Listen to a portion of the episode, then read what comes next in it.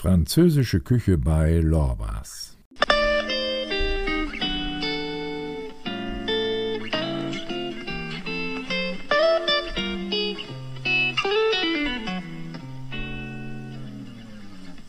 Hallo und herzlich willkommen auf meinem Podcast Burkhards Radetappen.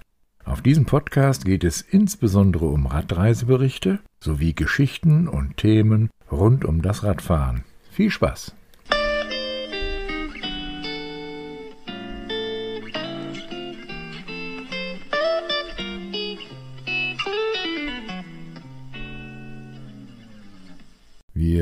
Sitzen heute in Meppen, in meinem Geburtsort und meiner früheren Heimat und essen einen französischen Eintopf bei herrlichem Wetter im Garten von meinem alten Kumpel Lorbas.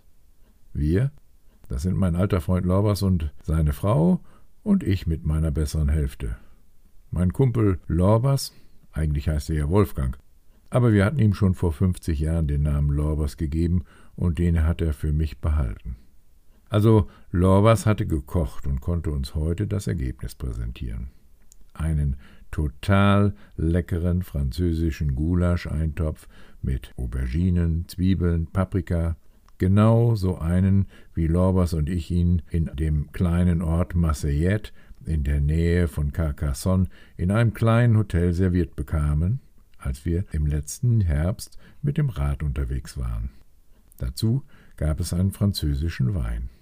Den habe ich eingebracht, einen Rotwein aus der Region vor Carcassonne in Südfrankreich. Ganz bewusst habe ich diesen Wein ausgesucht. Waren mein Kumpel Lorbas und ich doch im letzten Herbst gemeinsam mit Klapprädern am Kanal du Midi entlang gefahren. Und er schmeckte auch wirklich nach Südfrankreich, Sonne, Urlaub, Freizeit und Mittelmeer. Einfach lecker. In Frankreich gab es damals zum Fleischeintopf wilden Reis. Lorbers hatte dagegen jetzt einen Kartoffelbrei gemacht, aber auch das tat der Freude keinen Abbruch. Es schmeckte uns vorzüglich. So kamen mein Kumpel Lorbers und mir Erinnerungen an diese Radtour auf. An Frankreich, dieses Land mit herrlichen Landschaften, die Ruhe und die Gemütlichkeit unterwegs. Aber auch eine ganz spezielle Unterkunft haben wir erlebt, aber davon werde ich ein anderes Mal berichten. Und nicht nur an diese Unternehmung können wir zurückblicken. Erstmals, vor nun bald 50 Jahren und auch später immer mal wieder, radelten Lorbers und ich gemeinsam auf irgendwelchen Fahrrädern, selbstgebauten Tandems, Rennrädern, Liegerädern und zuletzt ja auch auf Klapprädern. Und dann fängt man an, Erinnerungen aus den Satteltaschen herauszukramen. Angefangen hatte alles vor vielen, vielen Jahren mit einer Tandemfahrt nach Würzburg. Aber hört euch diese Geschichte ruhig einmal an.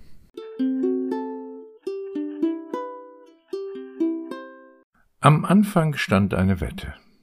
Meppen, Würzburg, in Klammern 450 Kilometer. Hätte ich geahnt, welche Auswirkungen diese Wette für mein ganzes Leben mit sich brachte, dann hätte ich dieser Wette wesentlich mehr Bedeutung geschenkt. Schließlich war das die Geburtsstunde vieler Radtouren in meinem ganzen weiteren Leben.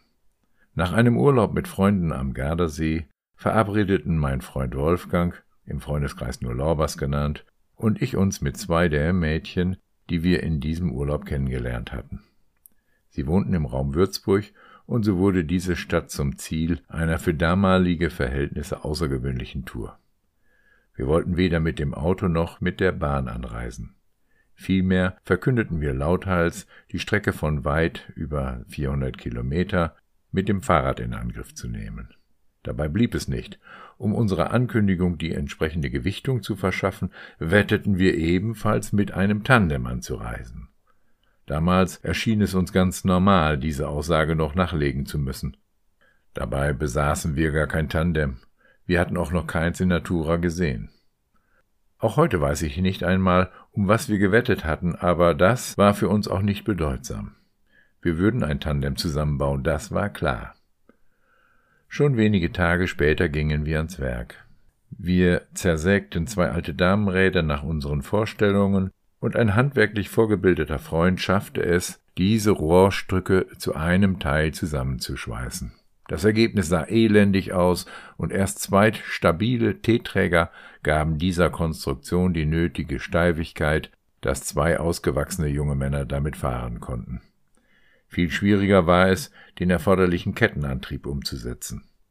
Bisher waren wir der Meinung, dass nur eine Kette das Rad antreibt. Viele Versuche führten zu einem erheblichen Materialverschleiß und der Erkenntnis, dass wir noch mehr Hilfestellung benötigen würden, als wir zunächst eingeplant hatten. Wir mussten uns sagen lassen, dass an einem konventionellen Tandem üblicherweise zwei Ketten verbaut werden, eine vom Piloten zum Stoker und eine weitere vom Stoker zur Hinterachse auf der anderen Fahrradseite. Die Mobilitätsdiskussion in den 70er Jahren ging in Richtung Auto auch bei unseren Eltern. So mussten wir bei unseren Eltern oder anderen Bekannten mehrfach auf verständnislose Gesichter blicken, wenn wir von unserer geplanten Tandem-Tour sprachen.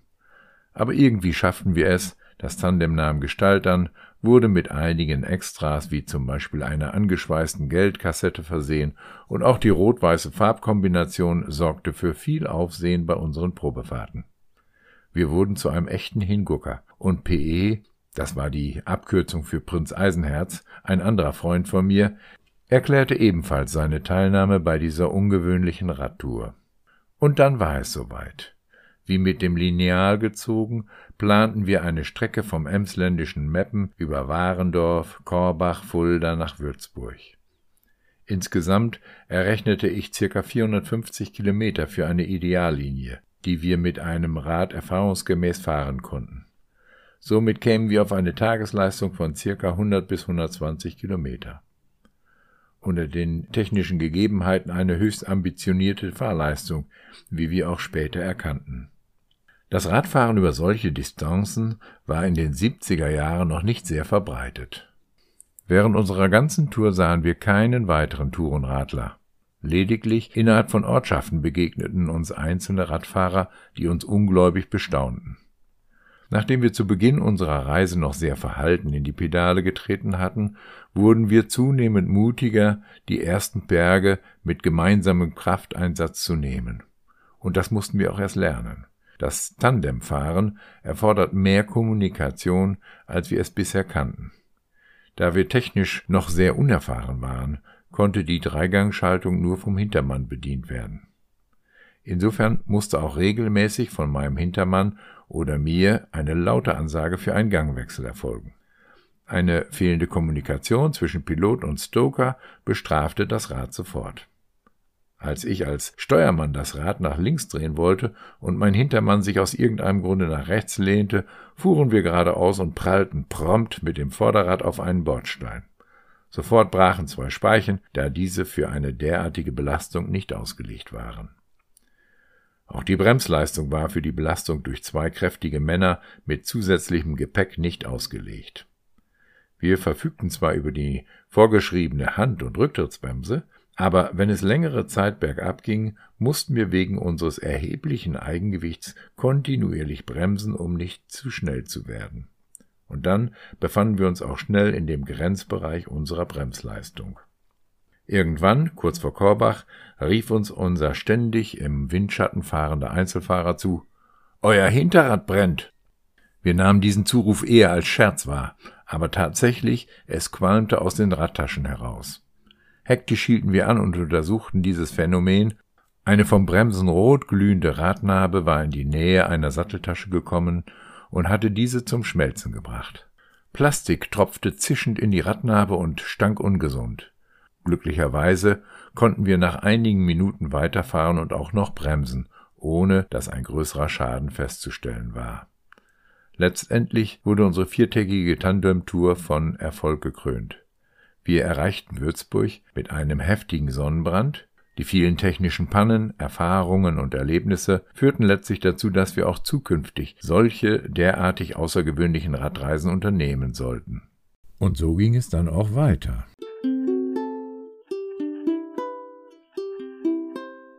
Meppen-Paris in Klammern 660 Kilometer. Die Radtour nach Würzburg hatte uns dreien unheimlich Spaß gemacht und wir waren ein Team geworden. Schon bald suchten wir nach neuen Zielen für weitere Touren. Paris lag da schon fast auf der Hand, und mit dem Zwischenziel Douai hatten wir schon eine konkrete Strecke abgesteckt. Douai war eine nordfranzösische Stadt, zu der unser Wohnort Meppen partnerschaftliche Beziehungen unterhielt. Für uns bedeutete dieses Zwischenziel nur ein minimaler Umweg auf dem Weg nach Paris. Nach den Erfahrungen mit einem selbstgebauten Tandem wollten wir nun mit unseren normalen Holland 14 die Tour angehen. Außerdem konnten wir Zelt und Schlafsack mitnehmen und so wesentlich unabhängiger und preisgünstiger reisen. Ausgestattet mit viel Gepäck ging es los. Wir mussten uns sogar noch einen Gepäckträger an unser Vorderrad anbauen, da wir ja auch noch eine gute Woche in Paris Urlaub machen wollten. So schickten wir ein Paket mit Kleidung und Wäsche nach Paris postlagernd vor. Eine Idee, auf die wir zufällig stießen. Weitere organisatorische Überlegungen hatten wir gar nicht angestellt. Lediglich ein günstiges Hotel in Paris, direkt am Place Pigalle gelegen, buchten wir schon von zu Hause aus. Die Streckenführung war grob auf einem Autoatlas vorgeplottet und als Kopie neben der Kleinbildkamera und sonstigen Wertgegenständen ständig griffbereit in unserer selbstgenähten Lenkertasche. Wir genossen es, abends unser Zelt aufzuschlagen und uns im Schlafzach gegenseitig mit Geschichten und Fantasien zu übertrumpfen. Wir durchfuhren die Niederlande und Belgien, selbst Brüssel durchquerten wir im dichtesten Verkehr ein wenig enttäuscht von der Größe des Mannequin Piss, dem Wahrzeichen Brüssels. Es war nicht die schönste Streckenführung, aber das war auch nicht das Hauptkriterium bei unserer zur damaligen Zeit höchst außergewöhnlichen Art der Fortbewegung, sondern die Unabhängigkeit und Freiheit einer solchen Radtour. Auch der Norden Frankreichs, den wir auf dem Weg nach Douai durchfuhren, war nicht unbedingt eine Augenweide. Landwirtschaftliche Weideflächen, Industrieanlagen und Erinnerungen an den Steinkohleabbau wechselten sich ab und die Ortschaften reizten eigentlich eher durch die Anziehungskraft des Neuen als durch städtische Attraktivität. In Douai fanden wir bei inzwischen einsetzender Dunkelheit auch gar keine Campingmöglichkeit für unsere beiden kleinen Minizelte. Wir suchten daher unter einer Brückenunterführung Schutz für unsere Zelte und gingen dann zum Essen in die Stadt. Wir gönnten uns am nächsten Tag noch einige Zeit nach dem Aufstehen, um die Stadt aus unserer Perspektive anzusehen. Anschließend radelten wir dann unserem ursprünglichen Ziel Paris entgegen. Nach vier Tagen mit sehr langen Tagesetappen hatten wir es dann geschafft. Mitten im pulsierenden Paris, einen Steinwurf vom Place Pigalle, fanden wir unser Hotel in einer kleinen Nebenstraße. Es wurde geführt von einem jungen Ehepaar, das wohl das erste Mal vor die Frage gestellt wurde, wo man denn Fahrräder in Paris unterstellen könne. So mussten wir unsere Räder jede Nacht direkt vor dem Hotel an die Fensterläden ketten. Danach überließen wir sie den Bordsteinschwalben. Sie nutzten unsere Räder nachts als Sitzfläche, um den flanierenden Freiern ihre speziellen Dienstleistungen anzubieten. Schon bald gehörten wir mit unseren Fahrrädern zum Straßenbild am Montmartre dazu. Sogar die Dienstleisterinnen begrüßten uns morgens mit Ans Arno, nur weil wir alle ein Werbet-T-Shirt mit dem Aufdruck Ansano Milch- und Molkereiprodukte trugen. Das Fahrradfahren in der Innenstadt funktionierte besser als erwartet. Die Metro war zwar auch für uns anfangs die erste Wahl, aber wir erkannten, dass man wesentlich mehr von Paris sieht, wenn man mit dem Rad von einer Sehenswürdigkeit zur anderen fährt. Wir genossen fast zwei Wochen das Leben in der französischen Metropole und erfuhren auf unsere Fortbewegungsart die klassischen Touristenziele. Wir nutzten aber auch die Zeit in der Großstadt für den Besuch eines eindrucksvollen Freibades, wo ich unter den Augen von einigen Pariser Jugendlichen das erste Mal von einem Zehn-Meter-Turm springen konnte. Und wir nutzten die Zeit für weitere Planungen zukünftiger Radtouren. Herrliche Geschichten waren das, und man erinnert sich immer wieder daran. Später schrieb ich dann aus solchen Begebenheiten mein Buch Die außergewöhnlichen Radtouren eines Bürokraten. Übrigens, das Buch gibt es als Printversion, E-Book und als Hörbuch bei deinem Buchhändler oder online oder auch auf meinem Blog www.radetappen.de.